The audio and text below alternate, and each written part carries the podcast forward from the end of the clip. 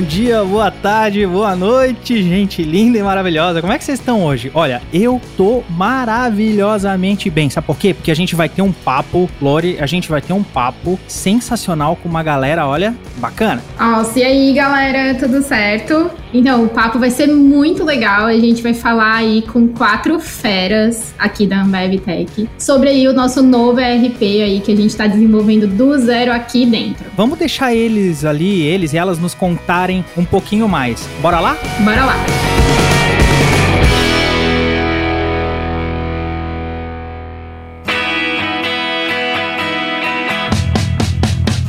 Vamos deixar então essas convidados e convidadas maravilhosos e maravilhosas se apresentarem aí. Vamos lá, quem é você, Fabi? Oi, gente, muito bom estar aqui. Obrigada pelo convite. Adoro participar aqui do podcast com vocês. Eu sou Fabi, tenho oito anos de Ambev Tech e eu tô liderando o time do Hércules, que é muito do que a gente vai falar aqui nesse podcast hoje. Então, logo mais a gente explica o que é o Hércules, mas hoje eu tô liderando um time de 70 pessoas com esse baita desafio. Legal, Karina? Oi, pessoal. Obrigada aí pelo convite. Muito legal estar aqui com vocês. Eu tô há 15 anos na companhia, então atualmente eu sou responsável por vários times de desenvolvimento de produtos de tecnologia, principalmente aí para o back-office, e um deles aí permeia todo o nosso SAP. Cobos? Oi, tudo bem? Prazer aí pela honra do convite aí. Tenho quase uma década aí de Ambev Tech e tô aí representando aí o galera técnica e arquiteto aí do Hércules. E aí sim. Beleza, e Lechuga? Oi, pessoal, sou o Thiago Lechuga. Tô que nem o Cobos aí, rumo a completar uma década. Tô no projeto Hércules desde o comecinho dele e atualmente, além de estar com o projeto Hércules, também sou responsável pelo nosso time de Tech Ops. Boa, muito bom. Para começar, assim, pra gente ter uma introdução, entender um pouquinho do que, que a gente está falando,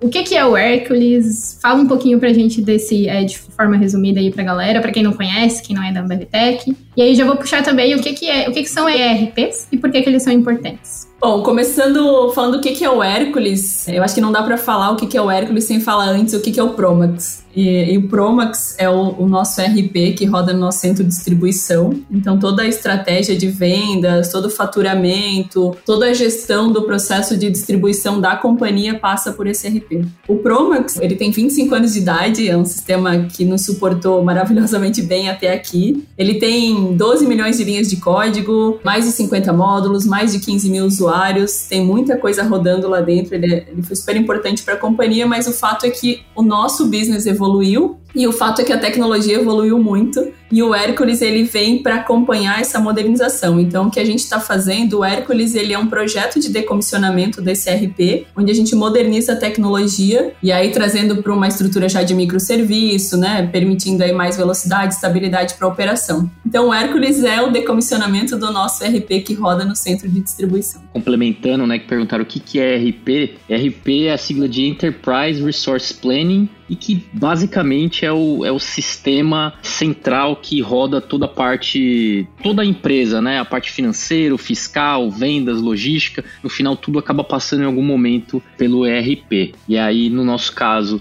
a gente, principalmente para a parte de vendas e logística, a gente usa o Proma, né? E aí a pergunta que todo mundo faz é, é do SAP, a gente também usa o SAP, aí mais voltado para nossa parte financeira, fiscal. Legal, e me diz uma coisa, Porto, isso é a realidade do Brasil? Como é que está funcionando isso? Ou a gente está aplicando isso a nível global, a nível América do Sul, a nível essa mudança? Porque eu acho que não usa, né, o mesmo ERP em todos os países, ou como é que é o escopo desse projeto? Conta um pouquinho pra gente. Só para falar um pouquinho sobre global, né? Então, para outros países, a gente usa sim o RP, o SAP em quase todo, em todos os países que a gente opera. Só que toda essa transformação que a gente está falando do Hércules, né, em transformar em microserviço, ele é particular aqui do Brasil, porque daí ele vai muito com as especificidades, particularidades do que a gente tem hoje dentro do Brasil, mas o grande foundation ali, o backbone nosso global está dentro do SAP, sim. É, talvez colocando mais informação, que eu costumo dizer é o seguinte: a parte comum, a parte central, que a gente opera de uma maneira mais parecida com outras empresas, essa parte está toda no ERP, e aí a gente está toda no SAP, na verdade, né? Toda no, no SAP, Uhum. e a gente está num projeto global com todos os países migrando para a mesma versão para processos similares. E aí as partes particulares de cada operação, as partes que são diferencial competitivo para a companhia, por exemplo, aí a gente já está indo para a estratégia de internalizar e desenvolver com, com os microserviços com tecnologia própria. A gente está começando isso pelo Brasil, né? E provavelmente outros países também vão adotar estratégias similares. É, né, que acho que só para complementar, já vem, né, os outros países. Quando a gente olha a Argentina, por exemplo, também já começa, ela também tinha dois RPs, né, um, o SAP, que é o que a gente tem globalmente em todas as nossas unidades, e também já vem nessa transformação. Então é algo que olhar a particularidade, desenvolver em casa, cada um no seu país, isso é sim uma realidade para a EBI, né? E pensando nesse contexto todo, e que vocês trouxeram do Promax, que tem ainda 12 milhões de linhas de código, né? Ele é gigantesco. Por que, que a gente sentiu a necessidade de encontrar uma nova solução? Eu acho que alguns fatores, Lore, assim, um deles, velocidade na transformação, né? Eu acho que o business vem mudando constantemente e a tecnologia ela tem que acelerar e impulsionar o business. Quando você tem um monolito, que é o Promax, qualquer coisa que a gente faça nele é um pouco mais complexo, né? Ele demora um pouco mais, você tem muita coisa para testar, é sustentação disso, toda falha que a gente tem ela é mais difícil de gerenciar. Então, a diferença aí da gente estar no monolito e numa estratégia de microserviço onde a gente consegue dar muito mais velocidade, estabilidade e modularizar mais a solução, sem que a gente impacte o todo, assim. Então, acho que esse foi um dos fatores, assim, velocidade, estabilidade, eu acho que foi um dos fatores que fez a gente levar para essa transformação. Que legal. E esse processo, assim, ele. Por exemplo, você tem lá um monolito, né, que tá rodando e você vai adotar microserviço. Como é que funciona essa transição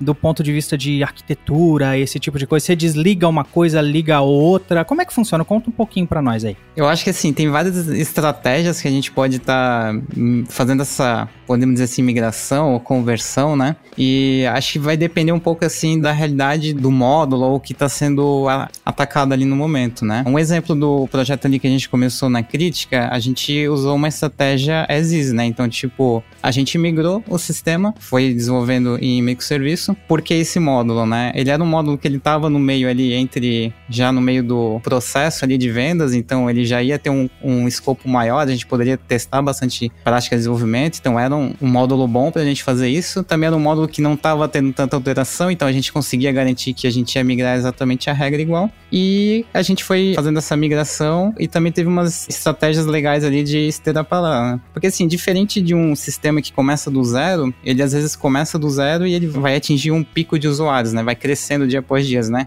No nosso caso não, né? Quando a gente coloca algo para rodar em produção, já vem aquela carga full que a gente tá rodando no nosso RP ali, né?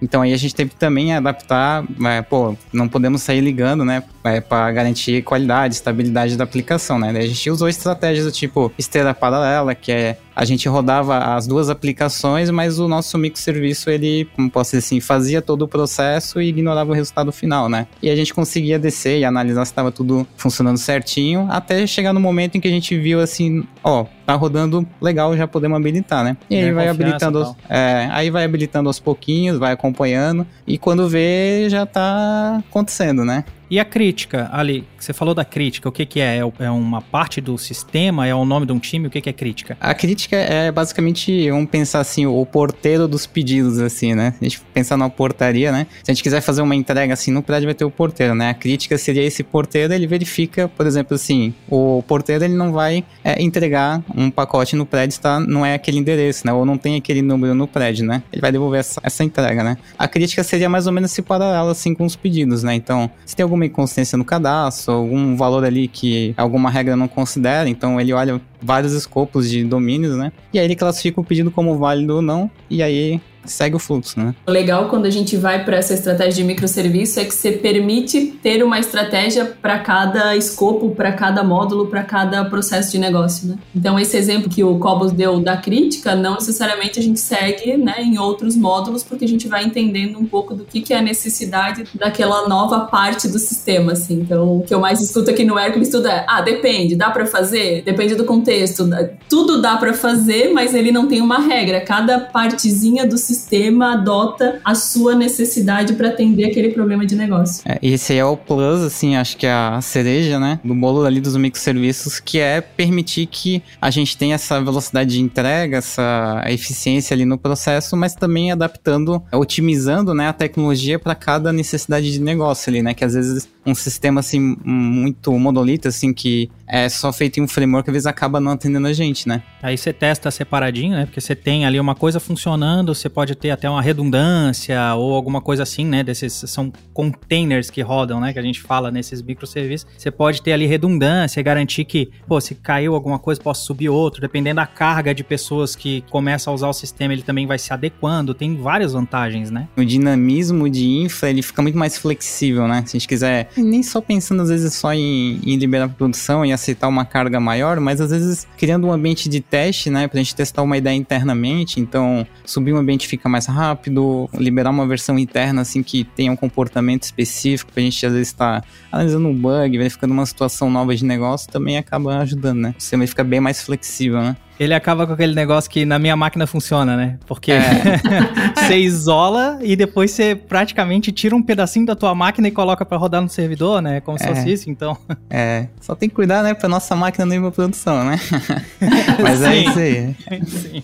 E pensando assim, numa perspectiva de mercado mesmo, assim, como que essa iniciativa diferencia a Ambev de outras empresas? Quando a gente começou a fazer o projeto, né, a gente foi fazer bastante benchmark, conversar com outras empresas, e eu acho que não tem solução certa ou errada, né? Tem pessoas que adotam um RP 100% padrão, tem pessoas que adotam é, customizar um RP, tem pessoas que adotam uma solução mais parecida com a nossa ou até 100% desenvolvido em casa, né? Mas eu acho que o que diferencia essa estratégia, não vou nem dizer Ambev, né? Essa estratégia que a gente está tomando contra outras estratégias é justamente a gente poder se diferenciar, poder fazer algo que é intrinsecamente nosso, que a gente domina a tecnologia que a gente desenvolveu. Se a gente quer liderar o mercado, por exemplo, em algum, algum setor específico, eu não tenho como esperar que alguém desenvolva para mim uma tecnologia que eu não domino para eu adotar aquilo. Né? Eu tenho que estar tá liderando e desenvolvendo, puxando a fila naquele setor. Então, para a gente poder fazer isso, a gente tem que dominar a parte do que a gente está fazendo, inclusive o RP. Acho que esse é um diferencial fundamental. E acho que um diferencial também, assim, pensando assim no ponto de vista do técnico, desenvolvedor, né? Porque, assim, quando a gente olha assim um escopo, o tamanho, assim, né, que é a companhia, é normal às vezes ter às vezes um, um padrão de desenvolvimento e o programador vezes, ele acaba trabalhando num processo meio repetitivo, né?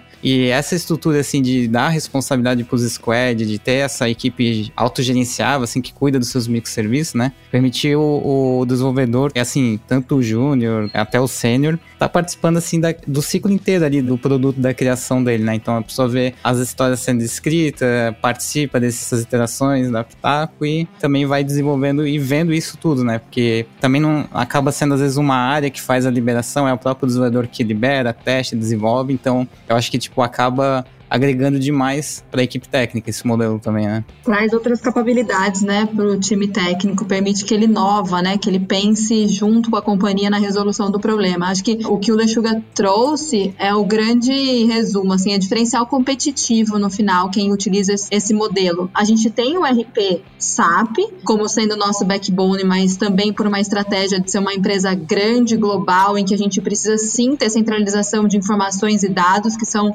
cruciais e quando a gente fala financeiro, por exemplo, é um negócio que é importante, a gente faz report, a gente faz report para fora, então a gente precisa ter uma consolidação de informações, mas quando a gente está falando lá o front mesmo, daquilo que a gente precisa se diferenciar para o mercado, é, acho que a estratégia é importante e crucial para a gente conseguir ter essa flexibilidade e velocidade para as coisas acontecerem, né? Ah, legal. Aí então, quer dizer, a gente utiliza, por exemplo, ainda o SAP, né, que nem você comentou ali, Karina, e a gente também utiliza o Promax. A gente usa usa os dois porque, que nem o Lechuga tinha falado, um cuida de algumas partes mais específicas e outros é uma, uma parte mais mais aberta, que é comum a todos? É isso? Entendi do jeito certo? Na verdade, eu acho que hoje, atualmente, né, a gente ainda está em fase de transformação, ele ainda é dividido, o SAP e o, o nosso Promax, né, nosso RP Promax, ele é dividido ainda por canal de atuação. Então, se a gente vende para um ponto de venda, a gente usa muito, na sua maioria, o Promax, se a gente está vendendo para um autosserviço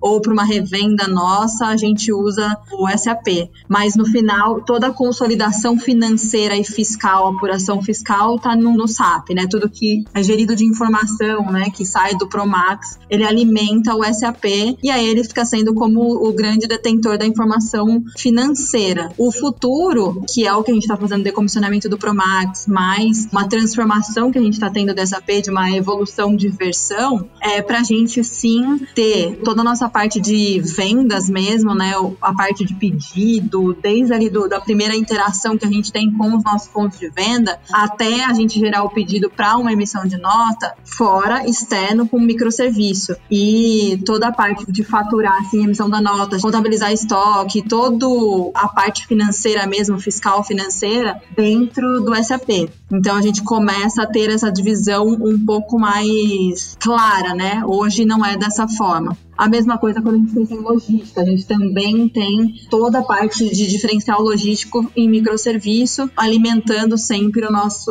RP SAP. Eu acho que isso que a Karina está comentando, assim, ele, ele abre um mundo de possibilidades da gente pensar diferente daqui para frente, né? De fato, até aqui a gente estava mais focado em canais, e agora, quando a gente está indo para um decomissionamento, sei lá, módulos, por exemplo, de preço, a forma como, é, né, como é que a gente precifica lá para o ponto de venda, para o autosserviço e a forma como a gente gera promoção, a gente já amplia não pensar num canal específico e pensar como companhia. Então, acho que isso também começa a trazer possibilidades também da gente pensar no nosso negócio. Né? Para quem não conhece, autosserviço são as grandes redes, os mercados.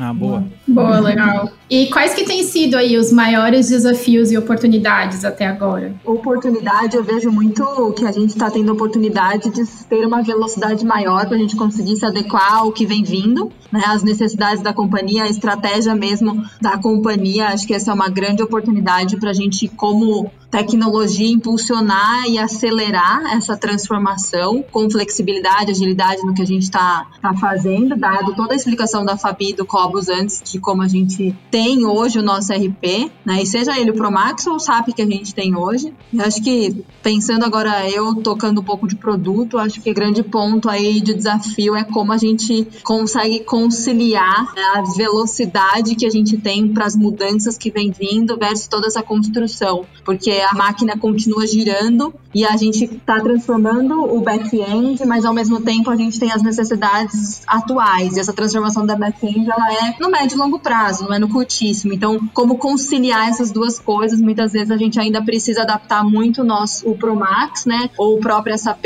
que a gente opera hoje. E depois, com certeza, a gente vai ter que ter um, algum tipo de retrabalho ali na frente quando a gente está fazendo esse decomissionamento e trazendo para microserviço. Mas quem não, não experimenta não inova, né? Então, esse negócio de fazer, experimentar, errar rápido e reconstruir é sensacional, é uma baita oportunidade, né? Mas esse ponto da Karina é, é o grande desafio que a gente vive, assim, porque o business não para, né? Sempre tem coisa nova, sempre tem desafio pra gente resolver. E claro, quando eu tenho um RP estruturado, né, o Promax tem um mundo de funcionalidade lá dentro e às vezes você tem uma melhoria que entre fazer essa melhoria e ter que reconstruir aquele módulo inteiro, porque a estratégia que a gente está seguindo de decomissionamento não é para o Promax e refaz ele. A gente vai atacando módulo a módulo e vai decomissionando até porque a gente entendeu que nessa estratégia a gente, o business evolui numa velocidade muito rápida que a gente nem conseguiria fazer essa parada. Então o grande desafio é como é que as coisas que vão surgindo, que a gente vai continuar fazendo algumas coisas no Promax versus o quanto que a gente consegue já ir levando para o Hércules. Às vezes tem que dar uma parada no business e, direcionar por esse caminho novo. Mas o que eu acho que está muito bacana assim nessa oportunidade é a companhia começar a enxergar a tecnologia de uma forma diferente, né? O quanto que a tecnologia pode ajudar a impulsionar o business. Então, a gente já vê vários VPs da companhia falando sobre o Hércules e entendendo do Hércules, entendendo um pouco pouquinho dessa estratégia de microserviço e entendendo que às vezes você tem que, né, quando a gente olha no curtíssimo prazo de um, dois meses, talvez seja mais fácil no Promax, mas quando a gente amplia um pouquinho esse horizonte, já faz muito mais sentido os ganhos que a gente tem desenvolvendo no Hércules. É, Fabia, só vou pegar um ponto ali que, inclusive, o próprio processo de decomissionamento aqui dentro, ele tá ganhando uma evolução, né? Porque antes a gente começou ali fazendo igual como era e hoje já, às vezes, para adaptar essa velocidade do business, já a gente acaba fazendo análise, né? Antes de decomissionar e, às vezes, pô, essas regras aqui ainda faz sentido, já não podemos decomissionar com umas regras melhores, com alguma análise já mais bem feita, né? Então, é, o próprio processo vai evoluindo, né? Isso é uma baita oportunidade que a gente tem também no projeto. Sempre que a gente vai decomissionar, dá uma repensada naquele processo, né? Dá uma repensada no que a gente está entregando. E assim, a gente não olha para o módulo, claro, a gente olha para o módulo que está decomissionando, mas a gente fala qual que é a dor que tem nesse módulo. E aí a gente ataca a dor e não necessariamente o decommission não existe o B, né? É, e para deixar claro, isso porque às vezes também tem certos módulos que a gente, o sistema tem mais de 20 anos, né? Então o mundo mudou muito nesses 20 anos, né? Então às vezes algumas regras ainda podem ser questionadas, né?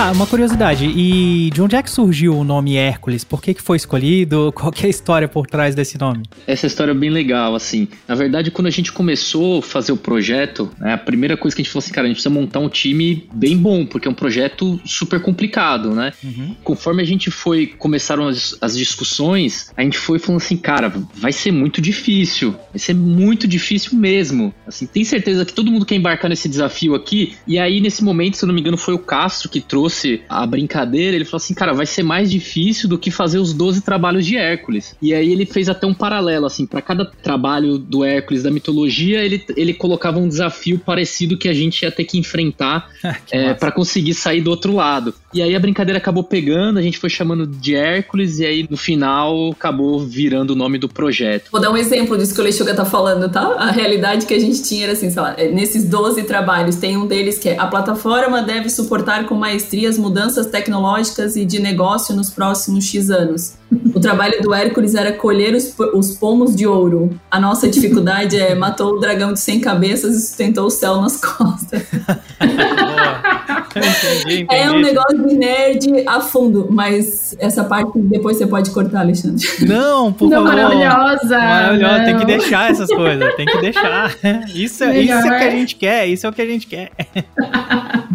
Muito bom. E para dar conta, né, desse projeto gigantesco, né? Quantas pessoas e quantas squads a gente tem aí envolvidas? Hoje a gente está com sete squads dentro do, do Hércules, a gente está com 70 pessoas aí, mas um, o nosso desafio também é expandir. Hoje, como é que a gente está estruturado, né? Para rampar esse projeto, teve uma fase de bastante estudo, depois a gente começou a estruturar. No ano passado, a gente pilotou colocando um novo módulo em produção, que foi o que o Cobo citou do módulo de crítica. E agora a gente está no momento de acelerar esse decomissionamento. Então a gente tem esses sete squads dentro do time do Hércules, mas a gente também está avançando o Hércules para dentro das torres de negócio. Então a gente está aí se estruturando para esse ano, acho que ter uns 10, 11 squads até o final do ano desenvolvendo dentro dessa nova plataforma, dessa nova arquitetura. E a ideia é que, né, a partir do ano que vem, enfim, sei lá, todo mundo que desenvolve no Promax esteja capacitado e conheça essa nova tecnologia e comece a desenvolver no Hércules.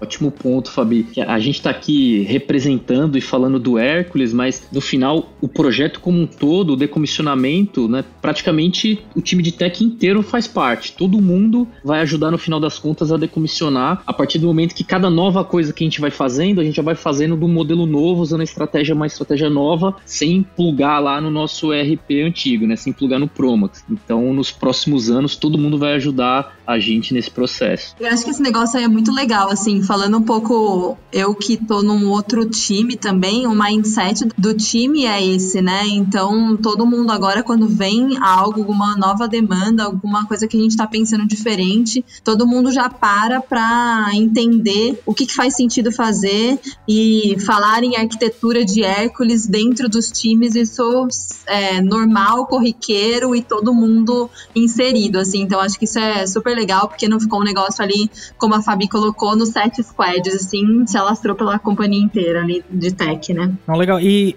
vocês falaram muito, né, da arquitetura do Hércules e alguma coisa nesse sentido. Eu, eu já ouvi falar entre os times aí que essa própria arquitetura, ela não necessariamente precisa ser usada só para o Promax, né? Dá para aproveitar para outros projetos, outras coisas. Existe um movimento no Hércules nesse sentido de, de, criar meio que um framework, uma arquitetura. É isso mesmo? É, vai por esse caminho? Cobos, me ajuda com essa. Vamos lá, né? Dá para dizer assim que é, o, é, uma entidade o Hércules ali quando a gente fala de arquitetura, né? Mas eu, eu acredito assim que todo o ambiente ali, a, as janelas que a gente teve para experimentação permitiu consolidar muitas questões que a gente tinha em relação às tecnologias tecnologias que estão disponíveis no mercado, né? Então, a gente meio que. É que também tem que pensar de uma maneira assim, nem tudo, né? Às vezes tem que ser executado com microserviço. Eu acho que assim, o que a gente mesmo traz, cara, é o mindset de, pô, esse tipo de tecnologia faz sentido para esse tipo de coisa, uhum. esse, essa outra tecnologia aqui é melhor para isso, sabe? Então, mesmo se a gente pegar dentro do Hércules e dos squads que tem, a gente tem squad que tem microserviço em .NET, tem microserviço em Python, em Java, tem Go. Lógico que cada um para atender uma necessidade. E acho que assim, todos os insights, principalmente ali do primeiro squad que teve da crítica, a gente meu, meio que aprendeu muita coisa do que vai ser projetado para a companhia inteira. Então, como a crítica ali, por exemplo, recebe todos os pedidos da companhia, a gente também já conseguiu testar várias coisas de performance. Então, a gente já tirou algumas conclusões de, ah, ah vamos, vou dar um exemplo aqui, né? Usar um REST JSON clássico assim, usar uma API de RPC, sabe? A gente já tem essas ideias. Então, hoje, pelo fato da gente ter decomissionado um processo bem crítico, de bastante performance, com vários domínios de negócio, negócio e a gente também tem esse fluxo todo de entrega contínua, né, de construir, testar e também tem teste automatizado até liberar, permite quando um, um, um squad começa a trabalhar, é fácil assim uma pessoa que está ali no Hércules dar um direcionamento, né? E principalmente assim, se tirasse alguém do Hércules e colocasse nesse time, provavelmente aquele time ia começar automaticamente já ter boas práticas em relação a esse processo de decommissioning, né? Ah, legal. Então tem, por exemplo, uma estrutura para cobertura de teste. O negócio tem um benchmark, porque já foi testado num, em algo parrudo, né? Tá, tá sendo testado, botado à prova. Uhum. Então, pô, por que não usar esses aprendizados em outros produtos, em outros times, né? Não, pô, legal demais isso. É, e também não é uma parada assim, né? Não, tem que ser desse jeito, né? Eu, eu diria que é muito mais uma. A gente tem uma série de experiências que a gente contribui isso internamente com a companhia, né? Quase um open source eh, interno, é, vamos dizer uh -huh. assim, né? Uh -huh. E assim, se estende muito mais do que só a questão da arquitetura, né? Então, pô, a gente tem é, bastante movimento de compartilhamento de conteúdo, bastante, tipo, criação de conteúdo, então documentações diferentes que às vezes não falam só do ah, arruma esse if else aqui, mas traz um padrão, traz um modelo, sabe? Eu acho que é todo esse conjunto de coisas que a gente fala de arquitetura, né? Acho que muito do que a gente fala de arquitetura Hércules também, Alexandre, assim, a Ambev Tech vem evoluindo muito em engenharia de software, né? Eu acho que hoje a gente já está num outro patamar e talvez o Hércules tenha sido o precursor desse movimento, né?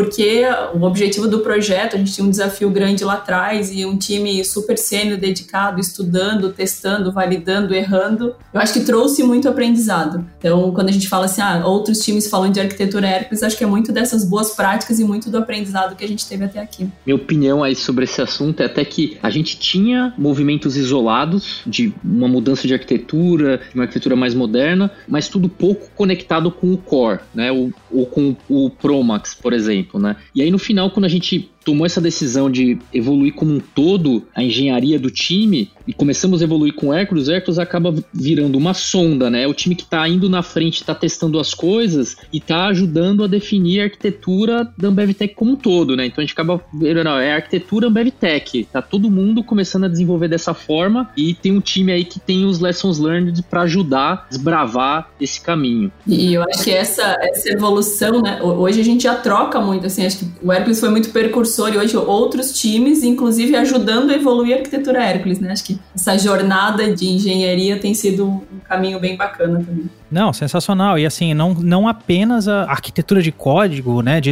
de infra necessariamente, até modo de trabalho. Outro dia a gente estava tendo um papo aí com o Cobos, num podcast também, sobre programação mob, né? Então, são técnicas que ajudam a fazer que, pô, se tá funcionando e tá testado, por que, que a gente não experimenta em outras squads também? Acho, acho muito bacana essa troca, né? Que como as outras squads estão apoiando o Hércules e vice-versa, né? Um aprendendo com o outro, assim. Acho que é, é muito legal essa sinergia. Acho que só uma coisa legal, assim, de falar, eu que tô aí toda hora com o global, né, nos projetos globais, e aí falando desse upgrade do, do SAP, a gente vê toda hora em apresentações e tal, ah, isso daqui nós vamos utilizar a plataforma Hércules, isso aqui é plataforma Hércules. É quase que tipo uma entidade que foi criada, que todo mundo já sabe que é plataforma Hércules. E aí, o que é plataforma Hércules? Não, é plataforma Hércules que a gente tem que fazer. Você falou em microserviço, é plataforma Hércules. Então, isso é bem legal, assim, que é um negócio que pegou demais, assim, não só no Brasil, como no mundo afora, né? Pá, isso é sensacional, né? Tá.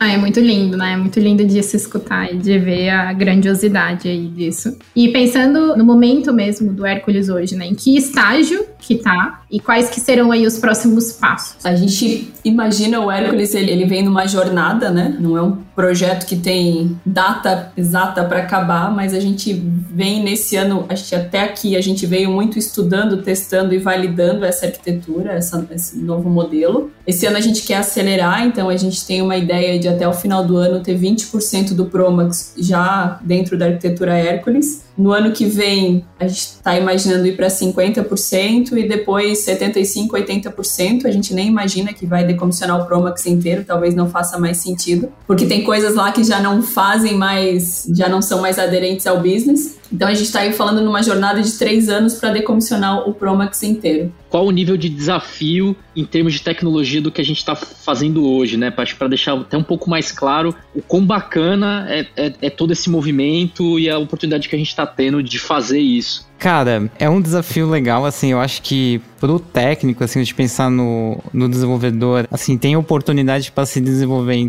Tu acaba no dia a dia, assim, fazendo um pouquinho de tudo, né? E ainda tem a oportunidade de se desenvolver em qualquer frente, assim. Tem, tipo, quer fazer mais análise de dados, a gente tem, pô, ferramenta de... Consegue monitorar todos os ambientes com o Datadog. Então, meu, descer até no detalhe, saber quanto tempo tá levando cada linha de código. Dá para se aprofundar muito nessas coisas. Dá para ser também, tipo, uma mente ativa ali na, na construção das atividades, questionando se faz sentido ou não a atividade ser de um jeito, mexendo um pouco no processo ali do time, né? Tipo, dando sugestões ideias. Então, também dá para acabar o, o não ficando às vezes só no, no desafio técnico, mas tá ajudando ali na gestão do squad. E assim, quando a gente fala de tecnologia, eu acho que é, é uma liberdade bem legal, né? Porque tu, tu mexe naquele microserviços, isso varia um pouco de squad para squad, mas tem squad que, por exemplo, tem desenvolvedores que são mais responsáveis, assim, a gente pode dizer dono do microserviço. Então, pô, tu consegue acabar, ah, quero melhorar essa coisa aqui dentro. Vai lá e se dedica e traz esse resultado. E aí tem oportunidade para estar tá compartilhando esses resultados em eventos internos. E às vezes tem uma, uma pequena coisa que o desenvolvedor acaba fazendo ali no, no projeto dele que, meu, acaba se replicando para um monte de gente, assim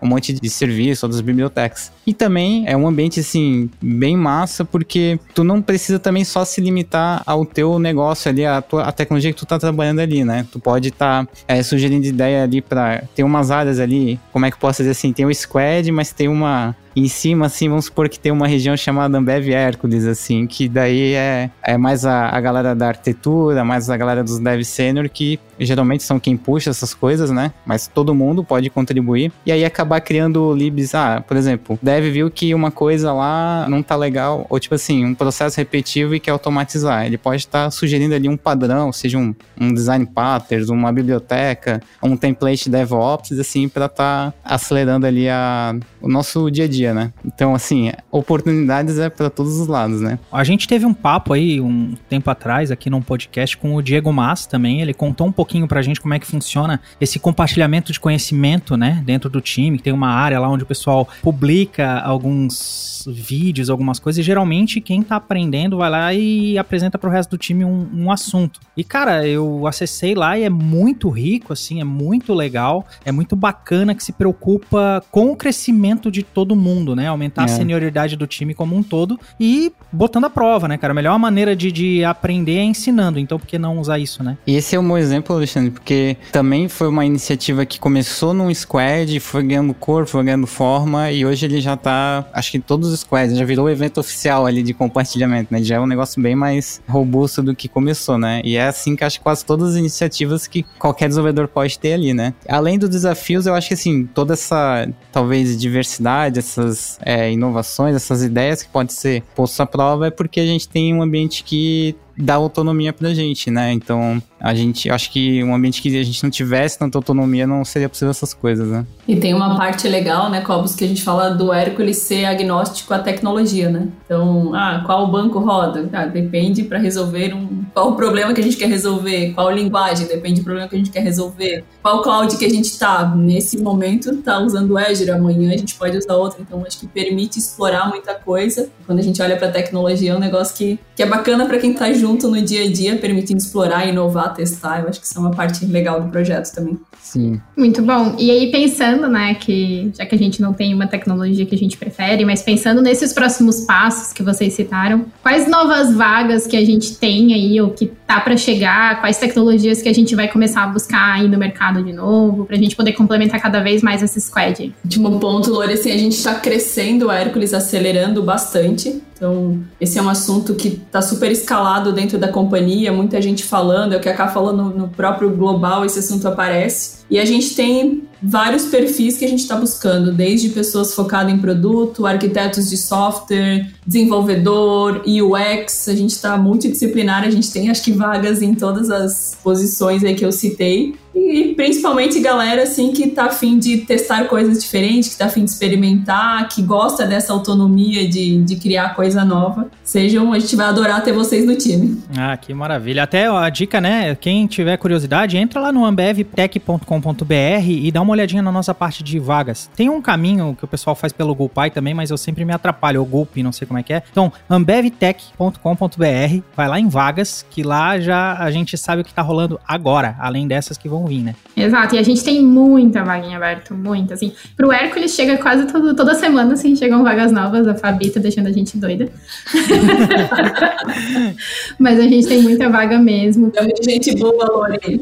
A gente precisa sim, então vem todo mundo. É isso aí. E assim, ó, eu queria perguntar para vocês se vocês têm mais alguma consideração, alguma coisa que vocês acham que não pode ficar de fora desse episódio aqui, ou que vocês quiserem fazer alguma consideração final. Por favor, fica à vontade, pode falar. A consideração, assim, é, é o quanto esse time, ele se desafia, assim, sabe? O quanto é legal o time do Hércules, o quanto que eles questionam, o quanto que a galera se provoca, o quanto que todo mundo procura se ajudar e buscar sempre o resultado. É um time bem satisfeito em trazer sempre a melhor solução para o problema que a gente tem, até porque a gente sabe que se o Promax daqui a 25 anos, a gente quer que o Hércules seja a nossa solução dos próximos 20 anos aí, então a gente tem que ter algo muito robusto construído de fato. Karina. Não, eu acho que o grande diferencial que a gente tem hoje é que a gente está disposto a fazer o negócio acontecer e errar e trabalhar em conjunto e entender as reais necessidades da companhia. Então, não é porque a gente tem um RP de mercado pronto, sólido, robusto, que a gente tem que necessariamente operar com ele e ter a confiança 100% que ele vai atender todos os nossos problemas, todos os nossos requisitos, enfim. Acho que essa busca do equilíbrio está sendo crucial. Assim, a gente sabe que a gente tem que ter um backbone pensando em finance, pensando em fiscal e pensando toda a nossa parte de conta pagar, conta receber, mas ao mesmo tempo a gente sabe que a gente tem que ter um diferencial de microserviço. Então, acho que a união dessas duas coisas, esse equilíbrio, eu acho que é o que vai impulsionar para que a gente possa de fato transformar e trazer valor para a companhia. Geralmente as melhores soluções são híbridas, né? Não tem Exatamente. bala de prata assim. É. Sensacional. Tava pensando aqui, né? Eu acho que tem uma coisa que às vezes as pessoas perguntam quando a gente fala, ah, a gente está fazendo o nosso RP. Eu espero que já tenha ficado claro aqui na, nesse papo que a gente teve, mas queria reforçar, né? Às vezes as pessoas pensam assim, ah, então, então vocês se fecharam lá, estão desenvolvendo um sistema gigante, aí vão implantar esse sistema gigante daqui um, um, um momento, né? E, e, não, é exatamente o oposto disso que a gente está fazendo. A gente realmente está trocando a roda do carro aí durante a corrida, é, mantendo as coisas funcionando, fazendo as coisas por partes, evoluindo cada parte. E é super legal ver essa jornada se concretizando, né? A gente começou a falar disso há dois anos atrás e hoje a gente já tem coisa em produção e a gente já começa colher os resultados, né? Ver um processo crítico precisando mudar e as pessoas procurando a gente e a gente conseguindo entregar isso de forma rápida, né? Que foi o caso da parte de promoção para o nosso B2B, que foi feito ano passado. Então é, é mais ou menos isso, assim, só para deixar claro que essa jornada, os pedacinhos que a gente está fazendo não é um sistemão único, não é uma coisa gigante, é uma jornada gigante. E meu querido, lindo, fofo Cobos, o que, que você tem para nos contar? Ah, eu acho que que foi falado bastante coisa, mas, tipo, dá um recado aí pra quem é dev aí que tá procurando um ambiente aí pra testar umas ideias, né? Sempre lógico, né? Com muito carinho, né? pra não machucar nosso RP, mas quem tiver afim de, de, de, participar assim de um ambiente que, pô, acho que aqui é um lugar que a galera é bem receptiva para ideias, né? É um lugar bom para se desenvolver. E quem gosta assim de participar, de enxergar o, a área de software assim como aquela entrega inteira, né? Desde a concepção da ideia até ver o cliente usando, às vezes inclusive recebendo feedback dele, né? É um lugar bem, bem legal para isso.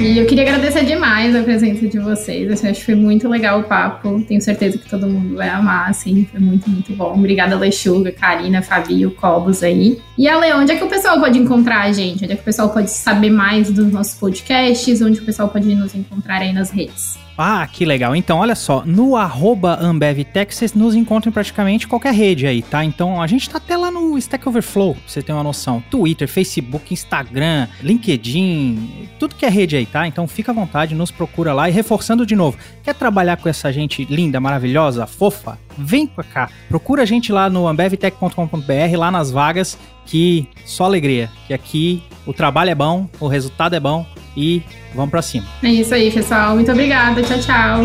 Valeu.